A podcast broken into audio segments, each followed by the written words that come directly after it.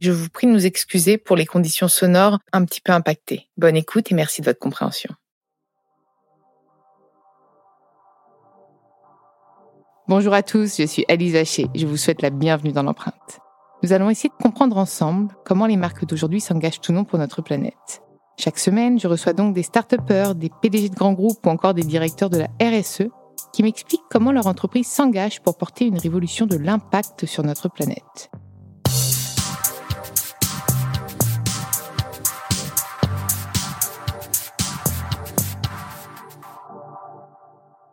Et avant de commencer cet épisode, je souhaite vous présenter le nouveau partenaire de l'empreinte.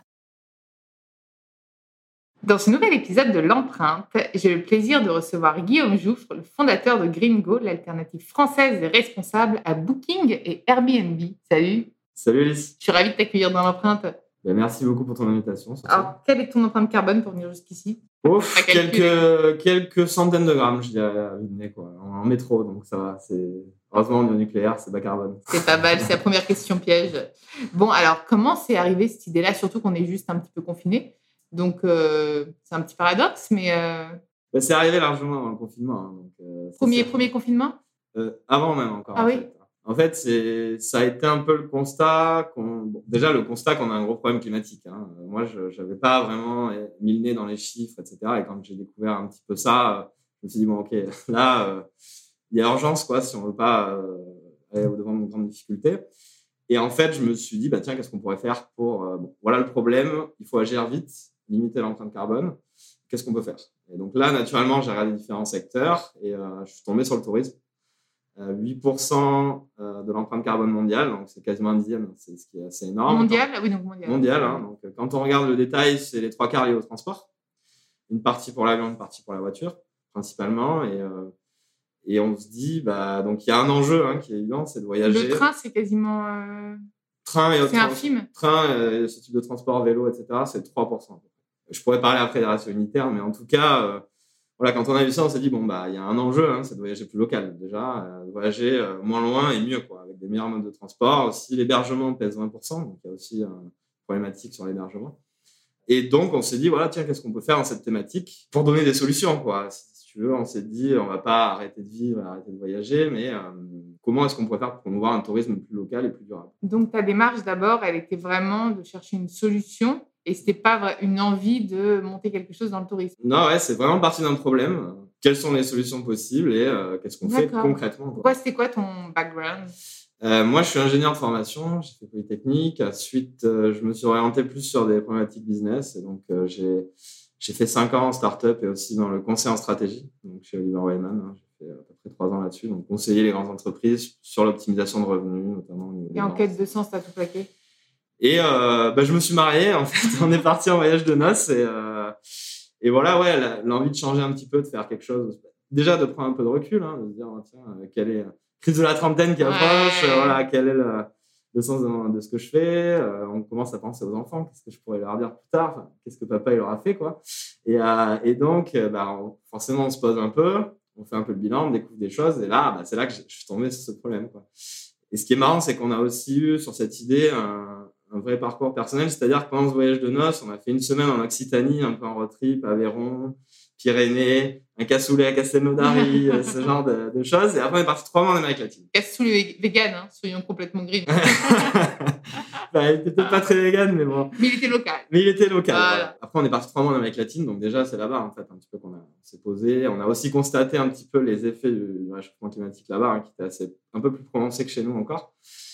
Et c'est là qu'on s'est dit, mais en fait, c'était génial. Euh, ce qu'on a fait en France ou en local, c'était aussi génial ce qu'on a fait au bout du monde, on va pas se mentir. Hein.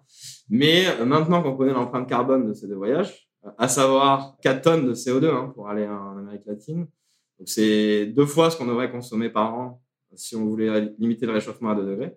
C'est 200% du côté annuel, hein, en gros, que sur un vol aller-retour. T'imagines les gens qui le font pour le business euh... Ouais, c'est ça. Eh ben, alors, donc ensuite, moi, j'ai fait un peu le bilan aussi parce que étant consultant, bah, je prenais l'avion. Bah voilà, moi j'ai pris 30 ans de quota, c'est simple, j'ai fait le calcul. En 7 ans, 7 ans, moi j'ai pris l'avion pour la première fois à 23 ou 24 ans. En 7 ans, 30 ans de quota, que sur les vols aller-retour. Hein. Bon, bah t'as 30 ans pour confiner du coup. Tranquille.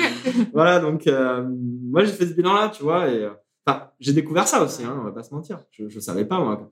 genre, on sait que l'avion, c'est pas bon pour la planète, mais on se doute pas de, de, l'ampleur du, truc, on se doute pas non plus du problème plus global climatique. Hein.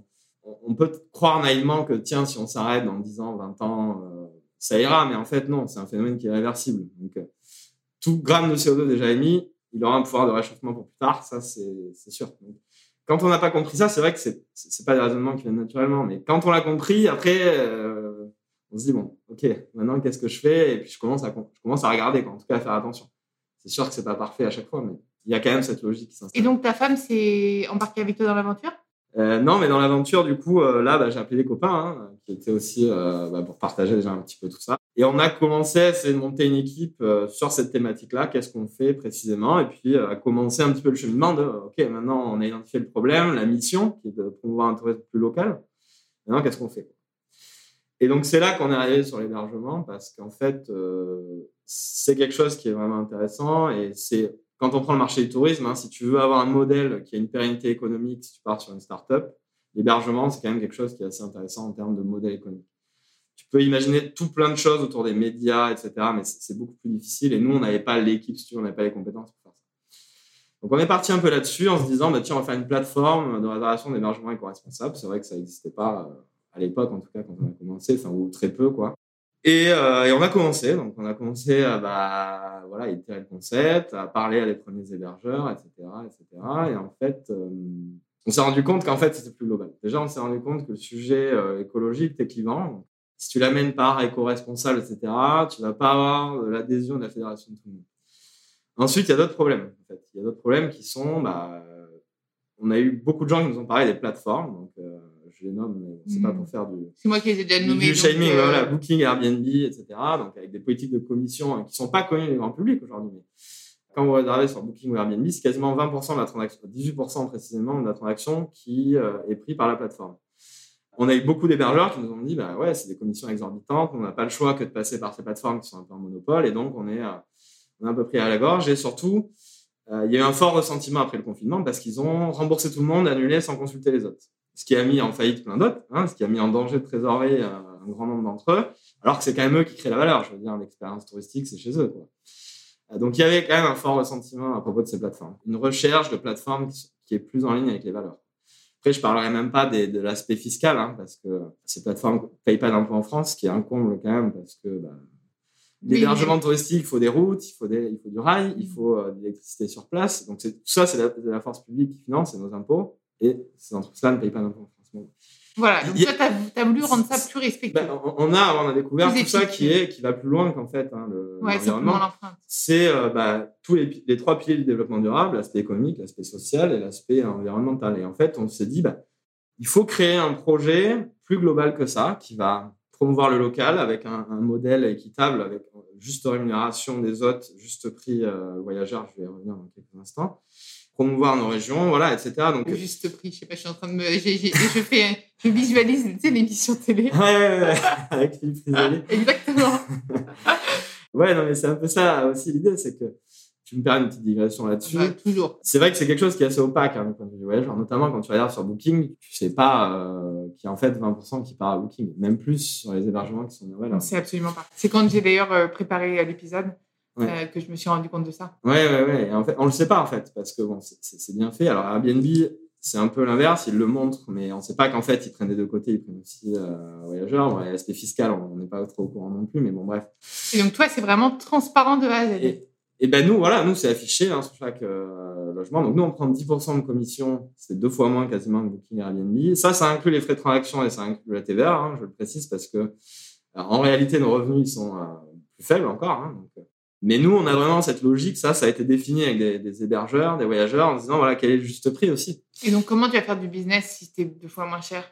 Eh Parce ben, que le... but, c'est quand même que tu puisses en vivre. Oui, bien sûr. Ben, la stratégie, c'est de se dire si on a une démarche qui est sincère, et ce qui est le cas, hein, qui est sincère et qui bon, concerne ça, mais aussi l'aspect environnemental, aussi une sélection, etc. J'ai pas encore parlé de ce ouais, qu'on exactement, mais une proposition de valeur bah, qui, qui, rend service à des gens, qui a un certain attrait. Bah, cet aspect-là va aussi faire un petit levier sur le volume, si tu veux. C'est ça le pari, mmh. parce que hmm. si je prenais 15% de commission, mais que euh, c'était un, tu vois, une démarche un peu en moins, bah, du coup, ça me rapporterait moins de volume. Du coup, au final, euh, je serais pas gagnant. Donc, le pari, si tu veux, c'est de se dire que ça, va participer à une démarche. l'adhésion, en fait. Voilà, de l'adhésion et un modèle vraiment vertueux, gagnant-gagnant pour tout le monde, pour les voyageurs, pour les hébergeurs, pour nous. Et ce qui va, bah, tu vois. Coup, moins cher, moins cher pour le voyageur, plus rentable pour l'hébergeur. Et euh, donc, toi, du coup, le volume, c'est. Voilà. Et, nous, en se disant, bah, nous, on facilite ça. Et donc, il faut aussi que les gens bah, nous recommandent, euh, essayer de réserver chez nous. Alors, on n'a pas encore beaucoup de logements. Donc, bien sûr, on ne pourra pas satisfaire tout le monde à l'instant T. Cette période, c'est quand même. cette période, c'est compliqué. Mais en tout cas, euh, voilà, il vaut mieux venir chez nous d'abord pour ces raisons-là, en termes de d'alignement avec les valeurs pour les gens en tout cas qui sont sensibles. Et comment tu sélectionnes alors ces hébergeurs? Tu as, une charte? Alors, on a plusieurs choses. Donc déjà, philosophiquement, on va dire, hein, on a trois piliers vraiment. Le, premier, c'est la qualité de l'expérience. Nous, on croit vraiment que ça va passer par le plaisir, hein, toute la transition. Donc nous, on va sélectionner des logements bah, où ça va être sympa, où il y a des belles photos, où ça va être de la qualité, où il va y avoir aussi des bons rapports qualité-prix. Hein. Donc quand je dis qualité de l'expérience, c'est plus global. Hein. C'est, on va pas te proposer des cabanes dans les arbres à 800 euros la nuit. Hein. Donc, c'est un mix de toutes ces choses-là sur ce pilier expérience. Mais même écologique, comme euh, J'y viens, Du coup, le deuxième pilier, c'est l'aspect écologique, justement. C'est l'environnement. Donc, c'est la démarche de l'hôte. Donc, ça va pas être forcément euh, une approche restrictive, c'est-à-dire qu'on est plus dans de l'écologie inclusive. Si l'hôte, euh, on va dire, démontre hein, qu'il a déjà pris des actions, qu'il est aussi volontaire pour euh, bah, s'améliorer, hein, parce que personne n'est parfait, évidemment, non plus. Si on sent ça chez l'hôte, bah, évidemment, on le sélectionne. Et ensuite, on a toute une grille d'évaluation qui est basée sur un certain nombre de critères, etc. Mais je pourrais revenir en détail juste après. Puis le troisième aspect, c'est l'aspect humain, quoi. Hein. C'est l'aspect, voilà, est-ce qu'il y a un échange? Nous, on a eu beaucoup de plaintes de voyageurs sur Airbnb, notamment avec des gens qui font de l'investissement locatif ou c'est un poste clé, etc. Nous, on, pense que le voyage, c'est aussi l'échange, quoi. C'est-à-dire j'arrive sur place, on me fait des petites recommandations, tiens, il y a ce marché-là, etc. Donc, on essaye aussi de sélectionner sur cet aspect. Ça ne veut pas dire qu'il y aura que des autres comme ça, mais en tout cas, ça fait partie de notre, sélection. Donc, on a vraiment ces trois aspects. Et chaque hôte, on lui parle au téléphone. 15, 20 minutes, c'est aussi basé sur la confiance, hein, parce qu'on on va pas pouvoir vérifier tout le monde, surtout dans cette période, hein, bien sûr. Et puis économiquement, ça serait pas rentable non plus. Mais voilà, on, on, se base là-dessus. Et pour nous, c'est vraiment euh, le plaisir, l'environnement et l'aspect humain, l'échange. C'est aussi ça le voyage, quoi. C'est des rencontres, c'est de l'échange. Est-ce que du coup, tu peux être amené à euh, supprimer un hébergeur suite à un, avis euh, négatif d'un. Oui, ça peut arriver, forcément, parce que nous, on fonctionne au contrôle, quoi, si tu veux. C'est à la confiance. Finalement, c'est le, client qui va contrôler. Oui, c'est ça, bien sûr. Il y a bien sûr les avis, les retours d'experts. Pour l'instant, on n'a eu aucun retour euh, négatif. On n'a pas eu le cas encore. et, et, à l'inverse, comment est-ce que tu peux être sûr que tes voyageurs soient respectueux de l'habitat de l'hébergeur? Ah ben, alors ça, ça fait partie de nos, nos, objectifs de développement à moyen terme parce que évidemment, on a recréé un petit peu euh, du booking ou du Airbnb en quelques mois. Hein. En termes de développement, mmh. c'est assez pharaonique comme, comme truc, mais on n'a pas encore tout en place pour faire ça, mais l'idée, voilà, c'est aussi de, de créer un schéma euh, qui est gagnant-gagnant pour tout le monde. Donc, dans cette logique, oui, l'hébergeur euh, est obligé, avec ses critères, etc., d'offrir de la qualité, euh, mais le voyageur, aussi, lui, a aussi sa responsabilité de bah, faire attention, être sympa aussi, pas voilà, tout crader partout, etc. Mm. Donc, ça, ça marchera concrètement avec un système de notes réciproques, etc. Parce qu'on voit sur certaines plateformes comme Booking notamment, il y a beaucoup de plaintes hébergeurs, c'est ah oui, euh, on n'a pas de contrôle. C'est-à-dire que bah, il y a quelqu'un qui est venu chez moi de pas respectueux, il m'a mis trois sur Booking, euh, donc en plus ça me baisse ma note, en plus je perds du business. Et moi, moi, j'ai pas de moyen de dire, bah, en fait, c'est cette personne le problème. donc nous, on va essayer de créer il y a quelque chose de plus équilibré aussi de ce point de vue-là. C'est hyper compliqué, ça, ces systèmes de notation. Oui, donc c'est euh, notation réciproque, ça va, ça va prendre du temps, hein, c'est mmh, clair, ça ne se fait pas du jour au lendemain, mais c'est l'idée. Donc c'est les projets de développement du coup de la plateforme. Bien sûr, bien sûr. Et t'as quoi d'autre comme projet de développement ah, On en a plein, on en a plein. Alors déjà peut-être que là où on en est aujourd'hui, ouais. aujourd'hui on a 130 hôtes en ligne pour plus de 350 logements à peu près. Euh, notre premier enjeu principal, hein, ça va être d'avoir plus d'offres d'hébergement, d'avoir plus de voyageurs, parce qu'on est sur un business où il va falloir de l'échelle. Euh, où il va falloir une taille critique en termes de voyageurs et en termes d'offres si on veut avoir une chance de survivre, si on veut avoir une pérennité économique. Donc ça, c'est le premier enjeu. Tu arrives à couvrir toute la France là pour le moment avec tes 130 Pour le moment, il y a des zones un peu Il y a des zones plus, mieux couvertes que d'autres, etc. Notamment dans le Nord, c'est pas très bien couvert pour l'instant, mais là, on est on est en pleine campagne bon, les de financement. là. Ouais, les ch'tis, ouais, ouais, c'est aussi à nous d'aller chercher, quoi. les clichés, tu sais, vous tapez après, Alice. en plus, moi, ma famille euh, du Pas-de-Calais, ma mère, elle est bah, donc euh, voilà. aller voir la maman. Hein. J'adore hein. Faut qu'elle fasse du porte-à-porte. Bon, euh, il fait comment clair, logement si, si des ch'tis nous écoutent, recommandez-nous des, des, des Allez-y. Euh, mais justement, on fait une campagne de financement participatif là-dessus pour essayer de. Bah, justement, Sur Ulule? Sur Ulule, ouais, exactement. Donc justement pour essayer de, de grossir cette offre hein, et aussi d'avoir un peu des préventes, etc. Donc offrir des bons cadeaux aussi aux gens. Donc c'est toujours dans une logique, hein, plaisir gagnant-gagnant, quoi. Mais donc ça, c'est dans une logique de construction de l'offre, vraiment. Euh, ça, c'est vraiment nos deux objectifs. Et au milieu, tu as le produit, donc tu as le développement technique, hein, qui va faciliter un peu ce processus-là. Donc, on va plancher sur plein de fonctionnalités qui peuvent être euh, les avis, etc. Donc, on est encore en construction. Ça, mais ça, moi, je suis en train de réfléchir à, comment tu pourrais faire. Tu sais, je suis en train tout à l'heure de cogiter et de dire, mais comment clairement on peut faire pour. Parce que, non, mais c'est tellement facile de mettre une mauvaise note à quelqu'un, et même pareil aux voyageurs. Et après, bien sûr, mais après, ça, c'est aussi, euh, tu vois, on a aussi un travail. Nous, on est qui on est dans ce conceptuellement, on est le tiers de confiance en fait. notre mm. travail, c'est de bah, d'assurer euh, une confiance du voyageur, de l'hébergeur réciproquement, et donc c'est ça notre valeur ajoutée, si tu veux quelque part. Et donc ça, c'est clair, ça fait partie de nos objectifs de développement prioritaires.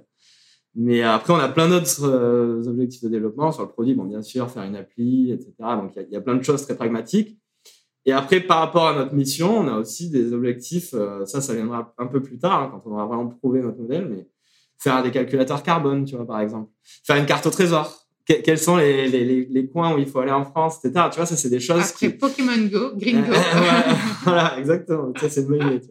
Ah, tu vois, je te balance des idées à la peine. Mais alors là, si tu veux un, ah, si, incubateur si j'ai besoin de, de ah punchline marketing, je vais te voir. non, mais tu vois, c'est ça dans l'idée qu'on aimerait faire. C'est parce que on est vraiment une entreprise à mission. On l'a pas encore formalisé dans les statuts, mais c'est vraiment. En même temps, c'est inné. c'est dans tes statuts. Par design. par design. Euh, c'est vraiment pour ça qu'on le fait, tu vois. Nous, on veut promouvoir les trésors de nos régions. Et en fait, plus, plus globalement, au-delà du tourisme, ce qu'on veut essayer de montrer, c'est qu'il est possible de développer un modèle différent, un modèle où bah, on limite l'impact sur l'environnement, euh, on rémunère tout le monde correctement, on paye ses impôts en France, on promeut le local, etc. et tout ça en étant au même niveau de service que les meilleurs, quoi. Tu sais quoi? C'est du bon sens. Ben ouais. Non, mais en fait, c'est l'écologie du bon sens. C'est clair. C'est ton appli, c'est du bon sens. C'est tout le monde, euh, tout le monde, euh, bah, l'hébergeur est heureux, le voyageur est heureux, vous vous rentabilisez, ça, ça nuit pas à la planète, tout le monde est, enfin. Mmh. C'est ça, pour moi, c'est ça la transition en tout cas. C'est ma perception de ça. C'est-à-dire que c'est, c'est pas que sur l'environnement, c'est aussi sur le social, l'économique, etc.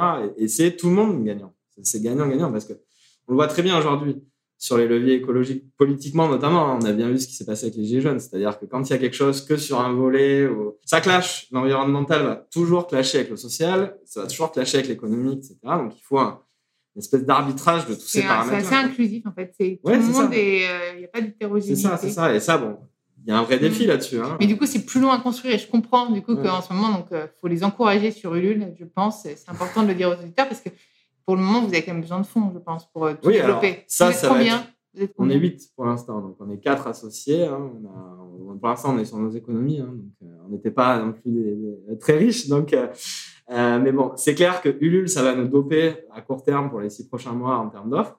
Après, on sera obligé de passer par des logiques de, de financement. Bien sûr, à, de levée de fonds. Voilà, mais à voir avec quels mmh. investisseurs, parce que bien sûr, quand on a on a une mission comme ça, on fera pas rentrer n'importe qui. Nous, on n'est pas là pour, on n'est pas là pour s'enrichir, hein, vraiment. C'est sincère. non, je, l'entends, et puis je vois, c'est vraiment une quête de, sens. Et, puis de... Et, donc, et, donc, il faut faire attention avec qui on part en, termes d'investissement, mais c'est indispensable. Aujourd'hui, on le voit, on est sur une industrie où il y a des coûts d'acquisition clients qui sont énormes, il y a des coûts d'acquisition de l'offre qui sont énormes. On passera pas le coup près si on ne passe pas par du financement. Et ça, on, donc on va être obligé, mais ça va être dans notre logique de développement. D'ici fin d'année, on va, on va passer par par ça, mais euh, petit à petit, voilà, ça fait partie des étapes du projet. Bientôt, tu auras peut-être un logement pour toi où tu élèveras tes brebis, puisque tout à l'heure, tu me disais que tu voulais être berger. Donc, troisième vie. Ça fait partie de mes rêves, d'être berger dans les Pyrénées.